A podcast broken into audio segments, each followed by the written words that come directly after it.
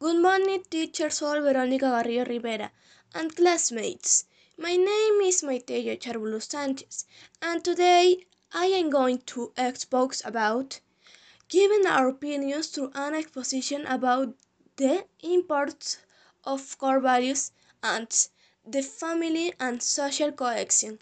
Let's start. 1. Personal opinion about core values. That values are physical or mental characteristics by which a person is called. 2.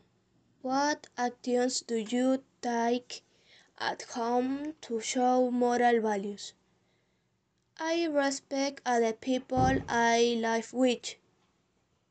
I organize myself to perform my duties and I am honest about my actions.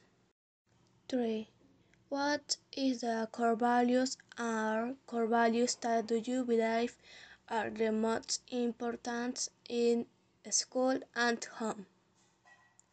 They are respect and responsibility. 4. What is the most prominent core values in your district? And what is core value that needs to be improved?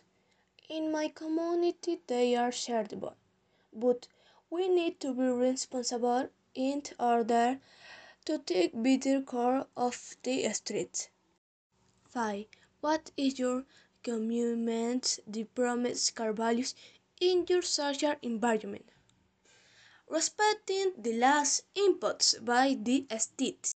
That is thanks for your time. Hope you have a nice day.